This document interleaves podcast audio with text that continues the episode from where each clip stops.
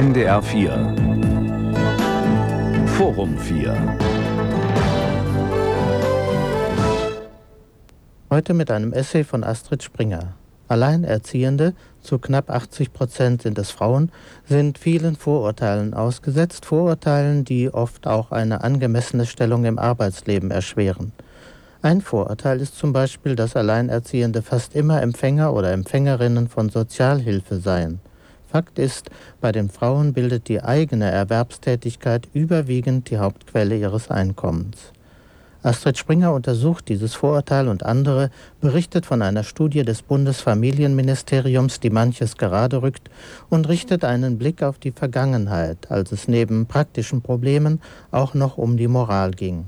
Heute dagegen ist der zentrale Punkt die Erwerbstätigkeit und deren Qualität.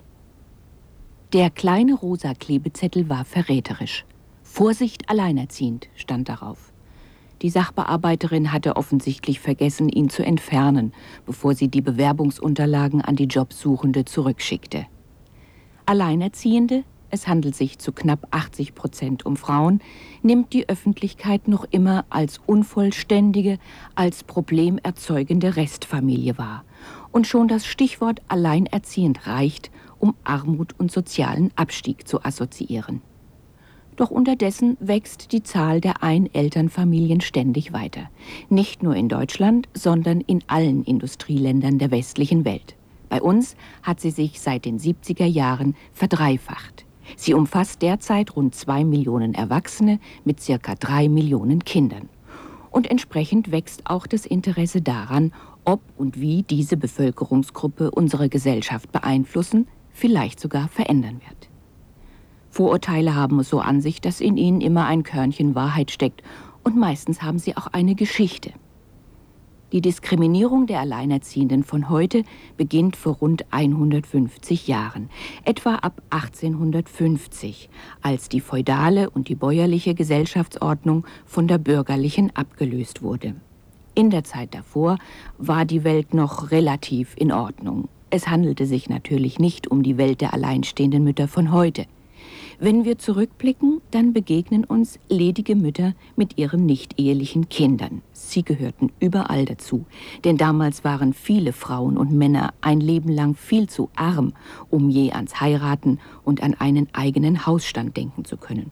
Geliebt wurde trotzdem, und die Kinder, die kamen, waren als Arbeitskräfte, Untertanen und Soldaten durchaus willkommen die Höfe, adlige ebenso wie bäuerliche, mit ihren zahlreichen verwandtschaftlichen und nicht verwandtschaftlichen Bezügen trugen sie mit. Das änderte sich, wie gesagt, ab 1850, als sich neue gesellschaftliche Organisationsformen und Wertvorstellungen entwickelten. Die voranschreitende Industrialisierung tat ein Übriges. Die Einheit von Wohnung und Arbeitsplatz zerfiel. Die bürgerliche Familie, bestehend aus Vater, Mutter und Kindern, war im Wesentlichen auf sich alleine gestellt, es sei denn, sie konnte sich Dienstboten leisten. Es herrschte strikte Rollentrennung. Die Ehefrau und Mutter organisierte den Haushalt und hatte für eine angenehme Familienatmosphäre zu sorgen. Der Ehemann trug die Verantwortung dafür, dass genügend Geld für diese Lebensform bereitstand. Die heile Welt der Familie aber hatte einen Schönheitsfehler. Die bürgerliche Moral war unauflöslich mit einer Doppelmoral verbunden. Zwischen Anspruch und Wirklichkeit herrschte ein Gegensatz. Mit der emotionalen Beziehung zwischen den Eheleuten war es oft nicht weit her. Mit der Gattin wurden die Kinder gezeugt und es passte wenig zu einer guten Mutter, dass sie auch ein befriedigendes Sexualleben führte. Sie war die Heilige. Und für die Sinnlichkeit des Ehemannes gab es die Hure bzw. eine Geliebte außerhalb der Ehe. Alle großen europäischen Romanciers des 19. Jahrhunderts, von Tolstoi über Fontane bis zu Balzac, hat dieses Thema beschäftigt. Wehe, die Rollen vertauschten sich. Alle untreuen Gemahlinnen vom Schlag einer Anna Karenina, Effi Priest oder Madame Bovary nahmen ein böses Ende. Im täglichen Leben hatte das weibliche Hauspersonal den bürgerlichen Ehemännern nicht selten auch sexuell zur Verfügung zu stehen. Die Mamsell wurde gnadenlos aus dem Haus gejagt, wenn sie das Pech hatte, ein Kind zu bekommen. Schuld hatte nämlich immer die gestrauchelte Frau. Schande, Elend und Not waren die Folgen einer außerehelichen Mutterschaft und nur der Tod konnte den Fehltritt sühnen. Die Literatur des 19. Jahrhunderts vollzieht ein weiteres Mal die gesellschaftliche Realität nach. Nicht nur Goethes Gretchen aus dem Faust muss sterben, sondern auch Hebbels Clara in Maria Magdalene und in Gerhard Hauptmanns Rose Bernd, wenn schon nicht die Mutter, dann wenigstens das Kind. Parallel zu dieser gesellschaftlichen Entwicklung schränkten die Gesetze die rechtmäßigen Ansprüche nicht ehelicher Mütter gegenüber den Erzeugern ihrer Kinder aufs äußerste ein. Der rechtshistorische Rückblick lässt sich kurz fassen. Die 1919 in der Weimarer Reichsverfassung vorgeschriebene Gleichstellung nicht-ehelicher mit ehelichen Kindern blieb eine Richtlinie und damit Makulatur. Erst 1969 trat das Nicht-Ehelichen-Gesetz in Kraft. Gleichheit herrschte deshalb vor allem im Erbrecht noch lange nicht. Dafür bedurfte es weiterer 30 Jahre. Sie kam erst mit der Kindschaftsrechtsreform von 1998. 100%ig gleiches Recht zwischen den nicht-ehelichen und den ehelichen Familien ist damit immer noch nicht erreicht. An mindestens zwei Punkten lässt es sich festmachen. Erstens, wenn die Mutter einen Unterhaltsanspruch gegen den Vater hat, weil sie das gemeinsame nicht-eheliche Kind betreut und deshalb nicht arbeiten gehen kann, dann haben eheliches Kind und Ehefrau den Vorrang im Unterhalt. Und zweitens, die nicht verheiratete Mutter hat ihren Anspruch auf Betreuungsunterhalt auch nur, anders als die verheiratete, bis zum dritten Lebensjahr ihres Kindes. Im Recht verstecken sich also bis heute Benachteiligungen, die es erlauben, Mütter nicht ehelicher Kinder doch noch ein bisschen ungleicher zu behandeln als verheiratete Mütter. Und im Alltag? Meinem Sohn durfte nie ein Knopf an der Jacke fehlen, erinnert sich eine Alleinerziehende heute. Dann hätte es gleich geheißen, na, kein Wunder, alleinerziehend und dann auch noch berufstätig. Vor allem im Nachkriegsdeutschland hatten geschiedene und erst recht ledige Mütter einen schweren Stand. Die Alleinerziehenden von heute sind nicht mehr die missbrauchten und anschließend hinausgeworfenen Dienstmädchen von damals. Sie sind auch nicht mehr die bewusst und gewollt Schwangeren aus den Anfängen der Frauenbewegung in den 70er Jahren, die von vornherein gesagt haben, ich erziehe mein Kind ohne Mann. Die Alleinerziehenden von heute das hat zuletzt eine Studie des Bundesfamilienministeriums an den Tag gebracht, finden sich in ihrer großen Mehrheit eher unfreiwillig in dieser Lebensform wieder. Von zwei Übeln haben sie sich für das kleinere entschieden, subjektiv vor die Wahl gestellt, an einer unglücklichen Partnerschaft festzuhalten oder sich zu trennen, haben sie sich getrennt. Es sind zu mehr als der Hälfte geschiedene Frauen, die ziemlich übereinstimmend sagen, mein Mann war das zweite oder dritte Kind und es war mir einfach zu viel. Lieber bin ich mein eigener Herr und trage auch die Verantwortung für die Familie allein. Die Alleinerziehenden gibt es übrigens ebenso wenig wie die Alten oder die Jugend, ist in der Studie nachzulesen. Je nach Lebensphase, Biografie und Dauer kann alleinerziehend zu sein ganz unterschiedliches bedeuten. Eine neue Partnerschaft bzw. das Verhältnis zum Ex-Partner spielt dabei ebenso eine Rolle wie die Erwerbs- und die finanzielle Situation. In einem Punkt herrscht bei den Verfassern der Studie aber Einigkeit. Die Probleme für Alleinerziehende sind heute nicht mehr moralischer, sondern ganz praktischer Natur. Das bestätigen sowohl die Frauen selbst als auch ihre Interessenvertreterinnen im Verband der alleinerziehenden Mütter und Väter oder beispielsweise die Mitarbeiterinnen in den Schwangerschaftskonfliktberatungsstellen. Arbeitgeber beispielsweise mögen Alleinerziehende nicht, weil die ihre liebe Not mit der Kinderbetreuung hätten, angeblich nicht gut durchorganisiert und deshalb unzuverlässig seien. Vermieter fürchten, dass die Alleinerziehende Sozialhilfeempfängerin ist und ihre Miete nicht zahlen kann, dass ständig der randalierende Ex-Gatte vor der Haustür pöbelt und die Kinder verhaltensgestört oder gar gewalttätig sind. Immer noch trauen sie einer Frau nicht zu, dass sie einen Nagel in die Wand hauen kann, wenn es um kleinere Reparaturen im Haushalt geht. Viel ist an diesen Vorbehalten nicht dran. Das Deutsche Jugendinstitut in München hat eine Studie vorgelegt, wonach Verhaltensstörungen bei Kindern überwiegend aus der Zeit stammen, als die Eltern noch zusammenlebten, die Partnerschaft aber unglücklich und das Familienleben für die Kinder sehr belastend war. In dieser Phase der sogenannten intakten Familie hätten viele Kinder gleichzeitig Gewalt erfahren und gelernt, Konflikte ihrerseits gewalttätig auszutragen. Zum Thema Gewalt direkt angesprochene Mütter hatten noch ein anderes Gegenargument parat. Durch die Trennung vom Vater zeigten sie ihren Kindern, dass man bewusst anders als dieser mit Aggressionen umgehen und gewaltträchtige Situationen aktiv und konstruktiv auflösen kann. Trennung sah zwar nicht die super Alternative, aber in jedem Fall besser, als den Kindern zuliebe in ungesunden Beziehungen zu verharren. Unterschwellige Aggressionen würden irgendwann sowieso offen und dann umso gefährlicher für Töchter und Söhne. Randalierende Ex-Ehegatten vor der Haustür seien entgegen landläufigen Annahmen die Ausnahme. Wenn, dann habe es Auseinandersetzungen auch schon während der Ehe gegeben. Vielmehr seien die Männer zum großen Teil daran interessiert, in einem möglichst guten Licht als die bedauernswerten Verlassenen zu erscheinen. Einzelfälle, die hier und da Schlagzeilen machten, sollten nicht verallgemeinert werden. Was die Arbeitgebervorbehalte anbelangt, darüber können die Interessenvertreterinnen vom Verband der alleinerziehenden Mütter und Väter nur den Kopf schütteln. Nicht in der Lage zu sein, ihren Alltag durchzuorganisieren, Genau dies gelänge gegenüber verheirateten berufstätigen Müttern eher besser, weil die alleinerziehenden Frauen selbstverantwortlich planen und ihre eigene Ordnung leben könnten und zum Beispiel nicht zu einem bestimmten Zeitpunkt das Essen auf dem Tisch haben müssten. Wenn Vermieter annehmen, jede Alleinerziehende sei automatisch eine Sozialhilfeempfängerin, dann sollte sie das eher beruhigen, denn das Sozialamt garantiere dann auch die pünktliche Mietüberweisung.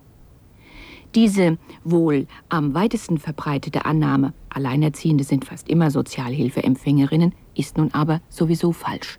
Richtig ist, bei knapp drei Vierteln der Frauen bildet die eigene Erwerbstätigkeit die Haupteinnahmequelle. Und nur der kleine Teil von exakt 12 Prozent lebt überwiegend von Sozialhilfe.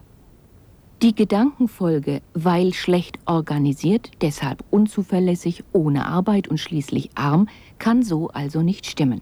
Was aber stimmt ist, dass die Erwerbstätigkeit mit Kindern sowohl für die verheiratete Mutter und erst recht für die Alleinstehende die höchste Hürde setzt bei dem Bemühen, die Familie aus eigener Kraft zu finanzieren.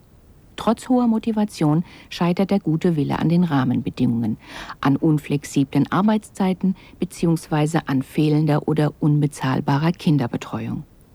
Was für die Kassiererin im Supermarkt gilt, gilt erst recht für Frauen in gehobener Position. Überstunden zu machen, die nötig sind, um ein Projekt zu Ende zu bringen oder ein Arbeitsziel zu erreichen, scheitert daran, dass die Betreuungsmöglichkeiten den Arbeitsanforderungen nicht angepasst sind. Abend- und Wochenenddienste sind für die Krankenschwester und selbst Spätsprechstunden für die Arzthelferin aus genau diesem Grund nicht leistbar. Also bleibt nur, falls der Arbeitgeber mitspielt, Teilzeitarbeit übrig, was erheblich weniger Geld im Portemonnaie bedeutet. Je höher Frauen beruflich qualifiziert waren, desto stärker sind sie als Alleinerziehende vom sozialen Abstieg betroffen.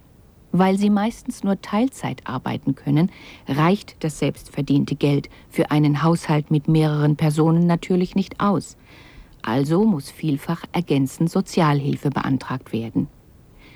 Frauen, die gut verdient haben und als Alleinerziehende vorübergehend nicht erwerbstätig sein können, sind wiederum besonders hart betroffen. Bevor sie Sozialhilfe bekommen, müssen sie ihr gesamtes Vermögen bis auf einen kleinen Freibetrag Ersparnisse bis hin zur Lebensversicherung einsetzen und womöglich das Auto verkaufen. In groben Umrissen ist bereits erkennbar, dass die schwierige Lebenssituation Alleinerziehender nicht gottgewollt und unabänderlich ist, sondern ganz viel mit den gesellschaftlichen Vorgaben zu tun hat. Und weshalb? weil die Organisationsmuster für die Erwerbstätigkeit noch immer dem alten bürgerlichen Familienmodell angepasst sind und von einem rundum flexiblen männlichen Alleinverdiener ausgehen, dem die Hausfrau den Rücken frei hält. Bis hart ans Jahr 2000 folgte auch das Bundesverfassungsgericht dieser Betrachtungsweise. Deshalb waren die Kinderbetreuungskosten für eine verheiratete erwerbstätige Mutter steuerlich nicht absetzbar. Als das höchste deutsche Gericht jüngst seine Einstellung endlich änderte, traf der Gesetzgeber prompt eine Regelung, die zu Lasten von Alleinerziehenden ging. Konnten sie bisher ihre individuellen Betreuungskosten absetzen, bleibt ihnen jetzt nur ein Pauschalbetrag. Gegenüber verheirateten berufstätigen Eltern ist das deshalb eine Benachteiligung, weil sie die Kinderbetreuung allein leisten müssen und deshalb immer höhere Ausgaben haben werden als Ehepaare. Ein weiterer entscheidender Grund für die schwierige Lebenssituation ist die fehlende staatliche Unterstützung für Kinder.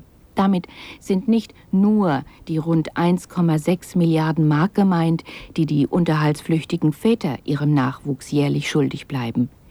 Entgegen der UN-Kinderrechtskonvention von 1989, die auch die Bundesrepublik ratifiziert hat, sind alle Sozialleistungen für Kinder in Deutschland nach wie vor zuerst Eltern und eben kein Kindesrecht. Ein Beispiel. Eltern bzw. Alleinerziehende müssen sich das Kindergeld auf die Sozialhilfe anrechnen lassen.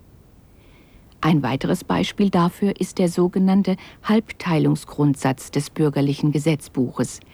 Er besagt, bei getrennt lebenden und geschiedenen Eltern wird das Kindergeld zwischen der betreuenden Mutter und dem unterhaltszahlenden Vater geteilt. Kritisch betrachtet handelt es sich um ein unverdientes Vaterrecht. Unverdient deshalb, weil das hälftige Kindergeld unabhängig davon gezahlt wurde, ob der Vater sein Kind betreut oder auch nur Kontakt mit ihm hält. Als dieser Halbteilungsgrundsatz zum Jahresbeginn 2001 modifiziert wurde, liefen die betroffenen Väter dagegen Sturm. Die Änderung besteht darin, dass getrennt lebende und geschiedene Väter nur noch dann das halbe Kindergeld bekommen, wenn sie wesentlich mehr Unterhalt zahlen als bisher. Genau gesagt muss es mindestens der eineinhalbfache Regelbetrag sein. Das ist zugegeben eine juristisch fragwürdige Lösung. Sie macht aber immerhin Schluss mit einer noch gravierenderen Ungerechtigkeit, nämlich der, dass die Kinder von Alleinerziehenden bislang mit einem Unterhalt abgespeist werden konnten, der unter dem gesetzlich definierten Existenzminimum lag. Es ist kein Wunder, dass die Väter sich empörten. Wir leben ja noch immer in der bürgerlichen Gesellschaft, dem Sozialstaat, der seit Bismarcks Zeiten fortgesetzt von der Vorstellung geprägt ist, dass in der Familie der Mann fürs Geld zuständig ist und dass also auch alle staatlichen Leistungen für die Familie und für die Kinder ihm zufließen müssen. Periodisch tauchen immer wieder Umfrageergebnisse in den Zeitungen auf. Zuletzt 1997 hatte das Statistische Bundesamt nachgefragt und ermittelt, jeder zweite Westdeutsche und jeder vierte ostdeutsche Mann findet es wünschenswert, dass die Frau daheim bleibt und sich um die Kinder kümmert. Und die Frauen? Sie waren zahlenmäßig fast haargenau der gleichen Auffassung. Wenn das nach wie vor die Grundauffassung der Mehrheit der deutschen Bevölkerung ist, dann wird sich an der schlechten Lebenssituation Alleinerziehender schwer etwas ändern lassen. Die Frage ist, wie könnte es anders gehen? Geht es anders? Die Antwort lautet ja. Das Paradebeispiel dafür ist Schweden. Und an den schwedischen Verhältnissen lässt sich auch zeigen, warum dort die Einelternfamilien keine soziale Randgruppe bilden. Schweden war immer eine bäuerliche Gesellschaft, in der die Frauen traditionell eine starke Stellung hatten. Ihre Arbeit auf dem Hof war unentbehrlich und geschätzt. Das lässt sich zurückverfolgen bis in die Wikingerzeit. Wenn die Männer übers Meer fuhren, waren die Frauen per Gesetz die Verwalterinnen des Hofes. Alles, was sie machten, Käufe, Ankäufe, Verkäufe, auch die Kinder, die sie kriegten, hatten die abwesenden Ehemänner zu akzeptieren. Die dünne bürgerliche Schicht spielte im Reichstag der Wende vom 19. zum 20. Jahrhundert kaum eine Rolle, als auch die schwedische Gesellschaft den Übergang ins Industriezeitalter meistern musste. Die Abgeordneten, die im Parlament saßen, kamen aus ländlichen Gegenden, von kleinbäuerlichen Höfen und waren angeblich, so soll es in den Protokollen nachzulesen sein, entsetzt über die Verwahrlosung und die hohe Kindersterblichkeit der unehelich Geborenen und die Not ihrer Mütter. Bereits 1917 kam auch im Erbrecht die Gleichstellung der Nicht-Ehelichen mit den ehelichen Kindern und einen Unterhaltsanspruch erhielten sie ebenfalls. Das Hausfrauenideal war in Schweden nie so stark wie in Deutschland. Als man Ende der 50er Jahre anfing, über eine finanzielle Unterstützung von Eltern während der Kindererziehungszeit nachzudenken, lehnten die schwedischen Frauen ein Erziehungsgeld ab. Sie sahen richtig voraus, dass eine solche Subvention dazu führen würde, dass die weniger verdienenden Frauen daheim bleiben und nicht mehr in die Berufstätigkeit zurückfinden würden. Eine Gefahr, die sich in Deutschland ja auch tatsächlich realisiert hat. Denn die Hälfte aller Mütter kehrt aus der Babypause nicht mehr an den Arbeitsplatz zurück, weil sie den Anschluss ans Berufsleben verpasst hat. Das Ergebnis der gesellschaftlichen Diskussion in Schweden war dann die Elternversicherung, die sich aus Arbeitnehmer- und Arbeitgeberbeiträgen und Steuergeldern finanziert und auch für alleinerziehende oder nicht verheiratete Eltern gilt. Wer wegen kleiner Kinder nicht erwerbstätig ist, bekommt 80 Prozent seines letzten Verdienstes als Lohnersatz. Das macht den Erziehungsurlaub auch für Väter attraktiv. Immerhin nehmen 32 Prozent ihn jährlich in Anspruch. Zwar nicht so lange wie die Mütter, aber immerhin, wenn auch langsam, so geht es mit der partnerschaftlichen Teilung der Familienaufgaben doch voran. Zum Vergleich, in Deutschland sind es nur dürftige 1,5 Prozent, die sich vom mageren Erziehungsgeld kombiniert mit einem faktischen Arbeitsverbot an die Wiege locken lassen. Bei den schwedischen Nachbarn wurden die Daumenschrauben sogar noch einmal angezogen, um die Väter zur Familienarbeit zu motivieren. Wenn einer von beiden Elternteilen den Elternurlaub nicht antritt, wird ein bezahlter Monat von den insgesamt bewilligten 18 Monaten gestrichen. Von solchen Zuständen können die Mütter und insbesondere die Alleinerziehenden in Deutschland nur träumen. Gerade hat sich der Gesetzgeber mit Wirkung ab Januar 2001 dazu durchgerungen, die bisher Erziehungsurlaub genannte Babypause in Elternzeit umzutaufen. Die dreijährige Elternzeit kann nun auch von Vater und Mutter gemeinsam genommen werden und ist nicht mehr mit einem faktischen Arbeitsverbot belegt wie bisher. In Betrieben mit mehr als 15 Mitarbeitern haben die Eltern sogar einen gesetzlichen Anspruch auf Teilzeitarbeit. Anders als in Deutschland werden in Schweden alle staatlichen Leistungen für die Kinder, beispielsweise auch das Wohngeld, an die Mütter ausgezahlt. Auch bei der Vergabe von Sozialhilfe verfährt die schwedische Regierung ganz anders als die deutsche. Je nachdem, wo die Alleinerziehende in ihrem Bildungsgang gerade steht, wird die Hilfe von ihrer persönlichen Lebensplanung abhängig gemacht. Will sie ihre Ausbildung beenden? Will sie eine Fortbildung oder möchte sie für einen neuen Arbeitsplatz in eine andere Stadt umziehen? Ziel der staatlichen Unterstützung ist die ökonomische Selbstständigkeit der Frau, aus der Erkenntnis heraus, nur eine starke Mutter ist eine gute Mutter. Sozialhilfe zum Beispiel für die Zahnärztin, die ihr Studium abschließen möchte, kann auch als Anleihe genommen und später zurückgezahlt werden. In Deutschland dagegen bedeutet Sozialhilfe vor allem für junge Mütter ohne abgeschlossene Berufsausbildung den unumkehrbaren Weg ins gesellschaftliche Aus. Die jungen Frauen wissen, sie bekommen ja Sozialhilfe, wenn ein Kind unterwegs ist. Besonders für diejenigen mit schlechter Berufsperspektive ist das eine verlockende Aussicht. Sie haben einen Anspruch auf eine Wohnung und können sich endlich aus der Abhängigkeit vom Elternhaus lösen. Und was danach werden wird, interessiert die meisten nicht. Doch damit hat sich der Teufelskreis schon geschlossen. Solange die jungen Mütter im Sozialhilfebezug stehen, können sie nämlich keine Ausbildung machen.